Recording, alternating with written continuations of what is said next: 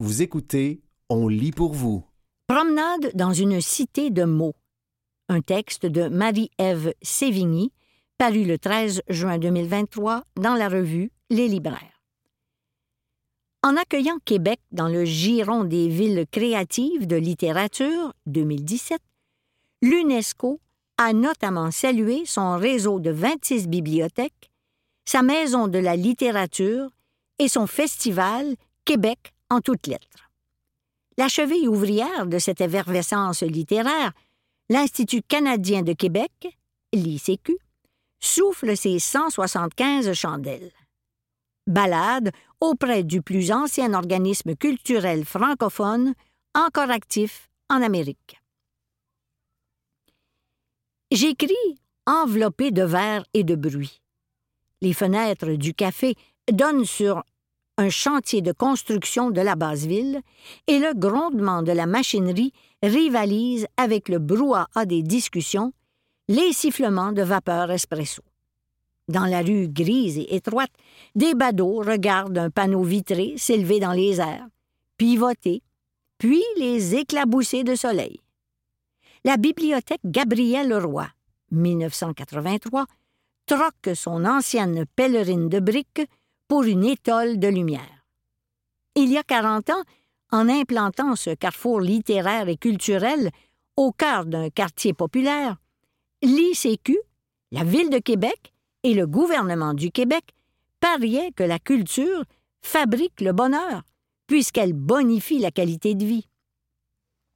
Depuis, 25 millions d'entrées ont confirmé la démocratisation du lieu, autour duquel l'administration du maire Jean-Paul Lallier, 1989 à 2005, a revitalisé le centre-ville.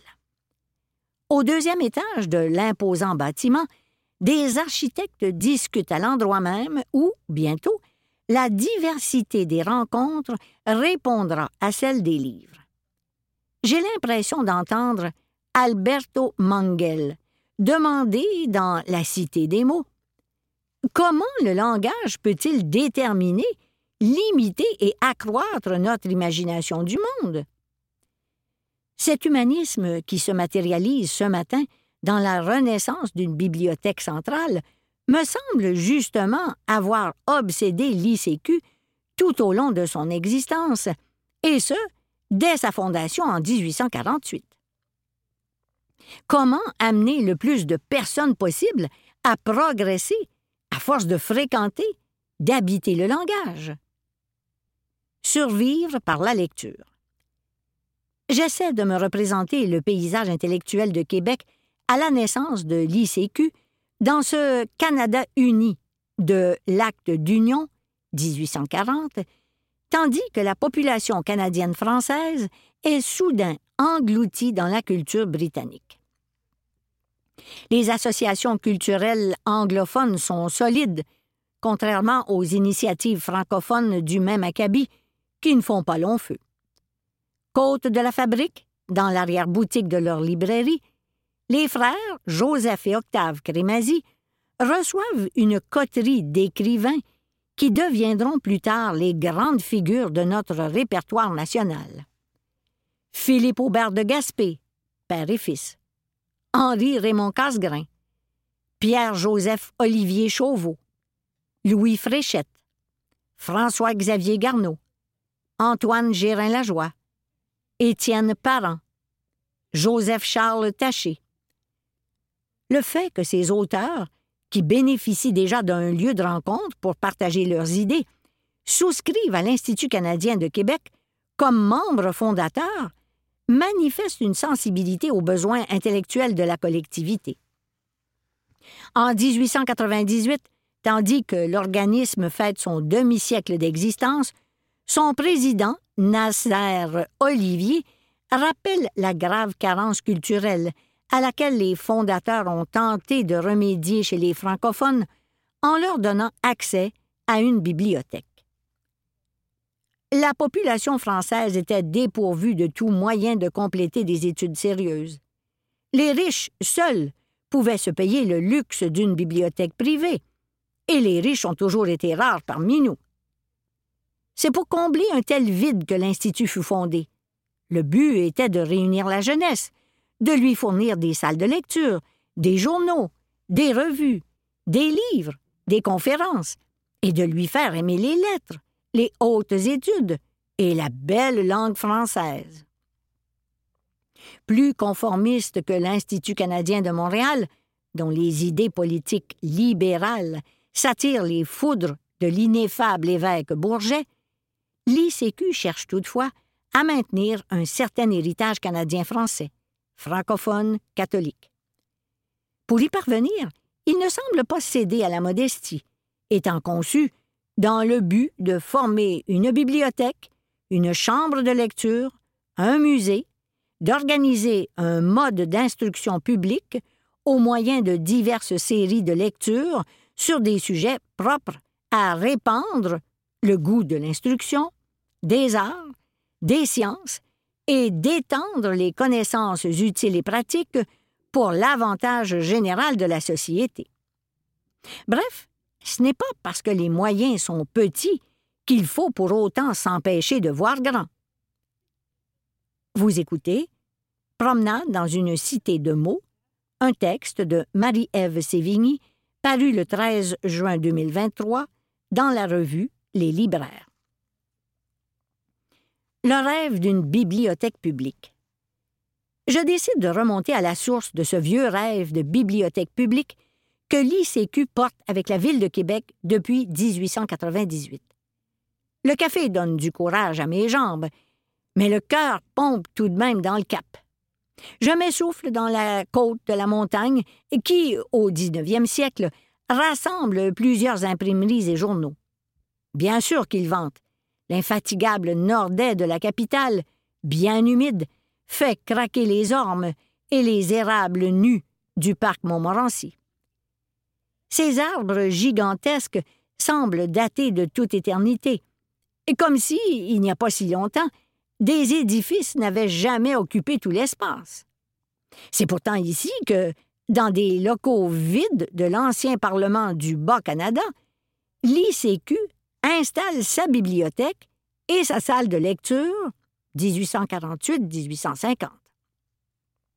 Je me mets à errer dans le Vieux-Québec enquête des différentes adresses que l'ICQ a occupées jusqu'à sa collaboration avec la Ville de Québec.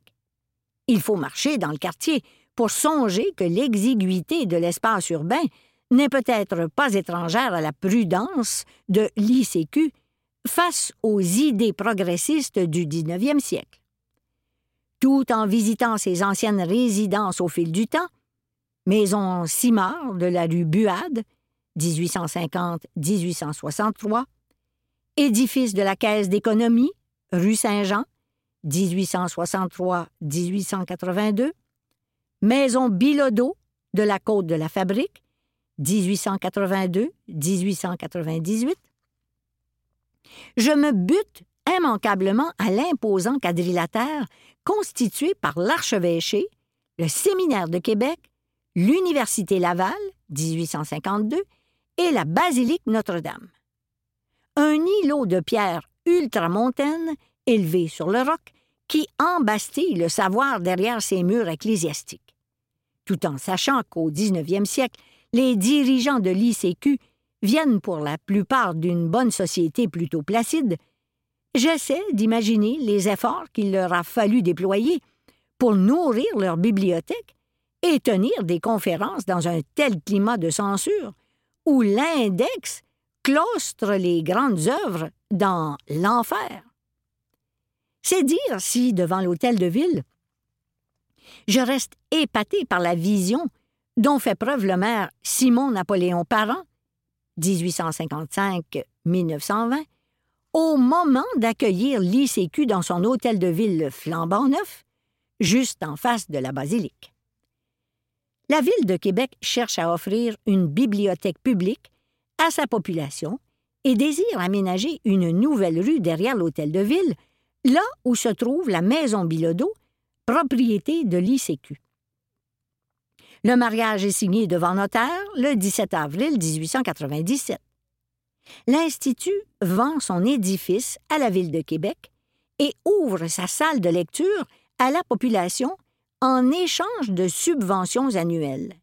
La Bibliothèque de Québec est née et l'ICQ en devient le gestionnaire officiel. Je ne peux m'empêcher de sourire à la pensée que, pendant une quarantaine d'années, la bibliothécaire de l'ICQ travaille et loge à l'hôtel de ville. Le savoir entre les mains d'une femme célibataire au nez de ces messieurs du séminaire. Il faudra un jour expliquer ce prodige. Tout au long du XXe siècle, les noces entre l'ICQ et la ville de Québec ne cessent de faire des petits. Dans les années 1940, les premières bibliothèques pour enfants éclosent dans différents secteurs de Québec. Des succursales de quartier apparaissent dans Limoilou, 1950, Montcalm, 1955, puis Saint-Roch, 1965. En 1971, tandis que les bibliothèques municipales québécoises sont sous-développées en regard de celles du reste du Canada, pour chaque dollar dépensé annuellement par Montréal pour sa bibliothèque, Toronto en investit 3,17 Vancouver 3,55 et London 4,60 La ville de Québec et l'ICQ rêvent audacieusement d'une bibliothèque centrale qui irait à la rencontre des gens pour leur offrir livres, disques, films, œuvres d'art, expositions et spectacles. Fini l'austère salle de lecture. On invente de nouveaux concepts. Artothèque, BDthèque, phonothèque, vidéothèque, laboratoire de langue, auquel s'ajoute un secteur pour enfants, un auditorium et un centre d'exposition. Le projet Gabriel Leroy matérialise en 1983 le rêve d'une grande bibliothèque multimédia au cœur de la cité que Paris réalisera en 1994 et Montréal en 2005. Et dans quelques mois, l'établissement ouvrira ses portes avec un nouveau concept de foyer thématique. Le parfum du papier m'appelle le long de la rue Sainte-Anne jusqu'à la rue Sainte-Angèle, où la petite porte de la bibliothèque Vieux-Québec, 1941-2014, a été poussée assez de fois pour en perdre le compte. Christine Brouillette et Marie Laberge ont été des fidèles du lieu, comme Jacques Poulain, qui y installe la narratrice de La traduction est une histoire d'amour, 2006. Il ne faut pas se laisser duper par l'architecture néo-gothique, qui réfère à un autre siècle. À partir des années 1970, le réseau de l'ICQ est un chef de file en matière de bibliothéconomie. Son bibliobus promène 4500 volumes dans les quartiers périphériques de la ville. Sur la rue Saint-Pierre, sa phonothèque rassemble une collection de 3500 disques tout en exposant les œuvres d'artistes locaux. À la bibliothèque Gabriel Leroy, l'Artothèque met à la disposition du public pas moins de 2500 œuvres d'art, tandis que la Logitech donne accès, dès 1985, à un ordinateur et à l'autoroute de l'information. On l'aura compris, qu'il s'agisse de faire partie du projet pilote de prêt de livres numériques 2013 ou d'abolir les frais de retard 2022, innover reste le souci constant de l'ICQ et de la Ville de Québec. Je regarde un garçon et une fille se chamailler en glissant leur BD dans la chute à livres. Peut-être ont-ils été accueillis par le programme Bibliothèque Terre d'accueil? Qui offre des services adaptés aux personnes immigrées? Peut-être sont-ils tout simplement venus au monde à Québec et que la lecture leur est venue grâce à Une naissance, un livre. Créé par l'ICQ, 1999, aujourd'hui répandu dans la plupart des bibliothèques publiques du Québec. Ont-ils participé au club de lecture d'été? Aux ateliers d'éveil à la lecture? Je les regarde pousser la porte de la Maison de la littérature, 2015, non sans me dire que ce vieux rêve de bibliothèque publique, né au Parc Montmorency et porté par l'ICQ au cœur du Vieux-Québec, n'est sans doute pas étranger à la joyeuse turbulence de ses adolescents. Vous écoutez Promenade dans une cité de mots, un texte de Marie-Ève Sévigny, paru le 13 juin 2023 dans la revue Les Libraires. Le foyer culturel. Revenant sur mes pas, je longe par la rue Dauphine la maison de la littérature dont les hautes fenêtres en ogive jaugent les baies à croiser du Moran Center, chacune des deux bibliothèques souriantes à sa voisine. J'ai l'impression de voir la vieille lady tendre à sa copine francophone une tasse de thé en faïence qui tremble dans sa soucoupe. L'ICQ et la Literary and Historical Society, 1824, répondent à une mission semblable, chacune pour sa communauté linguistique. L'identité de la capitale repose beaucoup sur cette coexistence, cette entraide au fil du temps. C'est d'ailleurs la famille d'un Anglo de Québec, le sénateur Lorne C. Webster, qui offre, en 1941, l'ancienne église méthodiste Wesley à la ville de Québec pour que l'ICQ installe sa bibliothèque et sa salle de spectacle. Sur l'esplanade où se rejoignent les rues Cook et Saint-Stanislas, je fais une pause à l'un des bancs de pierre, considérant le temple néogothique où se trouvait jadis la salle de l'Institut, 1944-1999. À combien de spectacles ai-je assisté ici quand j'étais gamine?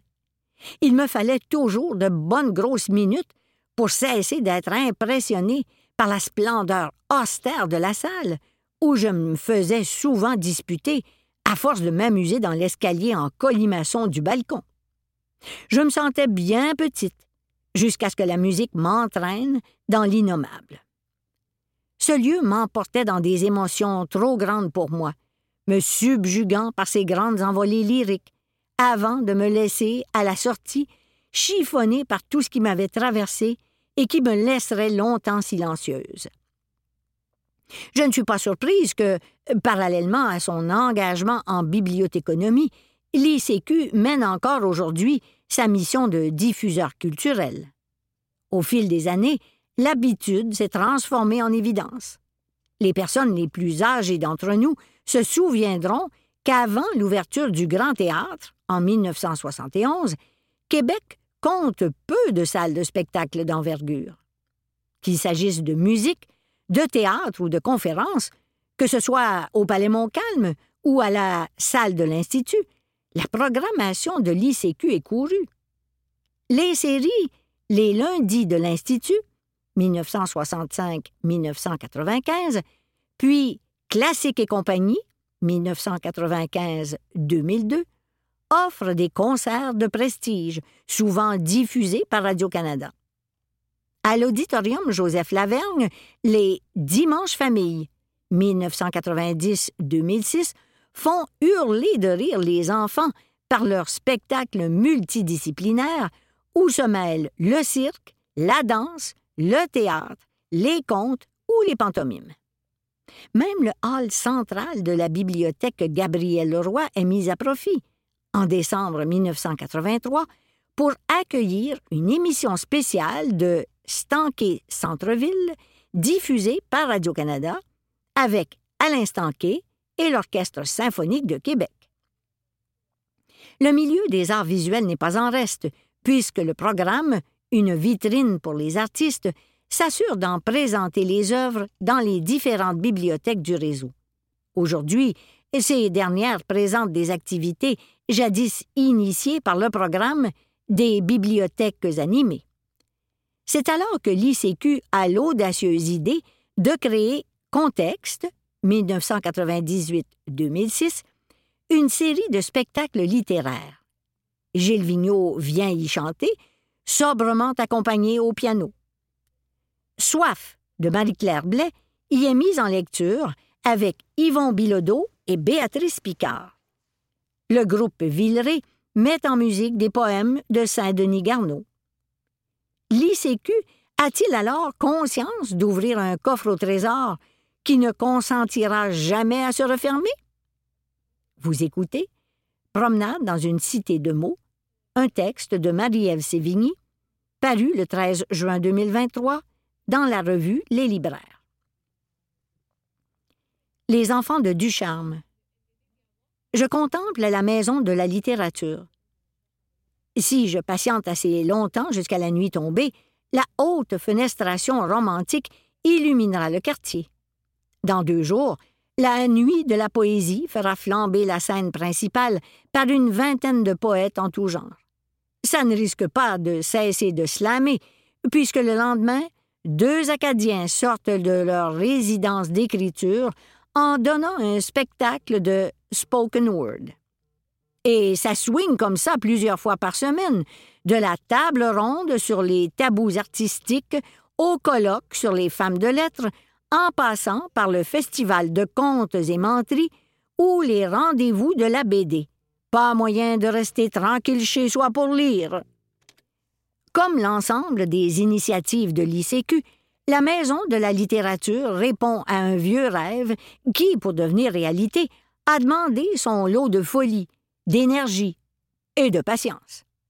À la fin du 20e siècle, alors que la salle de l'Institut doit fermer ses portes, l'ICQ songe à lui donner une nouvelle vocation.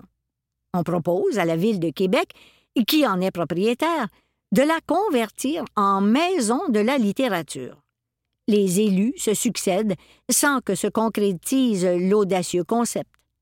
C'est lorsque Régis Labaume arrive à la mairie que le projet prend son envol. Féru de lecture, l'homme qui voit grand espère un jour rencontrer son idole, Paul Auster. Marie Goyette et Jean Pailleur, anciennement à la direction de l'ICQ, ont gardé précieusement le souvenir du moment où s'est joué l'avenir du lieu. Nous étions avec le maire à visiter cette salle poussiéreuse, fermée hermétiquement par ses fenêtres bouchées et servant de débarras depuis quelques années. Nous sommes montés au balcon. Le maire a regardé attentivement la salle, comme pour s'imprégner de l'esprit du lieu et imaginer son potentiel. D'habitude verbomoteur, il nous frappait par son silence. Le maire avait vu notre plan image du projet, qui illustrait une mezzanine sur tous les murs. Inspiré par ce plan, qui montrait tout le potentiel du lieu, il a dit Non, pas de mezzanine devant ces magnifiques fenêtres. Donc, on a compris qu'il acceptait l'idée d'une reconversion. Un moment merveilleux. Je pénètre à l'intérieur de la maison pour déposer mes livres en retard. Des applaudissements proviennent de la scène littéraire dans le cadre d'une remise de prix. Personne ne me gronde tandis que je gravis le large escalier de colimaçon qui mène à la bibliothèque. J'ai beau être une habituée, chaque fois que je parviens à l'étage, je sursaute devant tant d'éblouissements. Le gant s'est retourné. Ma salle obscure de jadis resplendit. Un jeune homme sort doucement d'un des cabinets d'écriture, tandis que, juste à côté, deux étudiantes discutent en feuilletant leurs livres de classe. Je croise des amis de l'ICQ qui se creusent déjà les méninges pour monter la prochaine édition de Québec en toutes lettres. Je m'émeus encore une fois de constater combien une si petite équipe arrive, par son inventivité, à d'aussi grandes réalisations. Je me souviens de la première année du festival, 2010, consacrée à un autre amant des bibliothèques, l'écrivain argentin Jorge Luis Borges. Dans le cadre des réjouissances, j'avais assisté au récital de ces textes, accompagné par le tango lancinant du couple lauréat d'un prestigieux concours de Buenos Aires. J'en frissonne encore. L'année suivante, dédiée à Régent Ducharme, la littérature s'était transportée dans la rue Saint-Joseph, dont les trottoirs étaient tapissés d'extraits de ses romans. Me revient alors un extrait du message de Ducharme lu par sa compagne Claire Richard lors d'une célébration du centenaire des éditions Gallimard à la bibliothèque Gabriel Roy. Ce pourrait devenir l'exergue de la longue complicité entre l'Institut canadien de Québec et la population de la capitale. Après avoir vécu de rêves, ceux des autres surtout, comme on vit d'amour, comme on vit dans une bibliothèque, où on ne rend pas tout ce qu'on prend, malgré ce qu'on a dit. Régent Ducharme, dernier message public, 20 octobre 2011. D'un étage à l'autre, gère parmi les rayonnages consacrés à la collection de littérature nationale. Les classiques qui ont jadis fondé l'ICQ dorment sans doute ici, dispersés entre les polars, les romans historiques, les essais québécois. Je considère ces autrices et ces auteurs qui, à bout de lecture, se sont mis à écrire. Combien de livres, ici, sont nés de lecture, d'événements suscités par l'ICQ? Joyeux anniversaire, mon vieil ami. 1848. Fondation de l'ICQ. 1897. Entente pour la création de la Bibliothèque de Québec. 1906. Première femme employée. 1944. Ouverture de la salle de l'Institut. 1983. Ouverture de la bibliothèque Gabriel Roy. 1991. Informatisation de la Bibliothèque de Québec. 2005. Création de la première résidence d'écriture. 2010. Première édition du Festival Québec en toutes lettres. 2015. Ouverture de la Maison de la littérature. 2017. Québec devient ville de littérature UNESCO. Les secrets de la grande mademoiselle. Dans la lignée des grandes oubliées de l'histoire, la figure de Joséphine Lortie, 1864-1956, reste aussi obscure que fascinante. Première employée féminine de l'ICQ, elle est engagée à 42 ans comme assistante bibliothécaire, 1906, puis devient, dix ans plus tard, bibliothécaire en chef. Elle occupe ce poste de direction durant près de quatre décennies et loge à l'hôtel de ville même après sa retraite. Elle s'éteint à l'âge de 93 ans, 50 ans après ses débuts à l'ICQ. Mademoiselle occupait-elle un véritable poste de direction? Quelle était l'ampleur de ses tâches et responsabilités? Comment cette femme célibataire a-t-elle négocié avec la censure ecclésiastique? Quels impacts son travail eut-il sur la vie littéraire de Québec? Ce ne sont que de rares questions en regard de tout ce qui mériterait d'être creusé à propos de cette mystérieuse figure qui attend sa biographie. C'était Promenade dans une cité de mots, un texte de Marie-Ève Sévigny, paru le 13 juin 2023 dans la revue Les Libraires.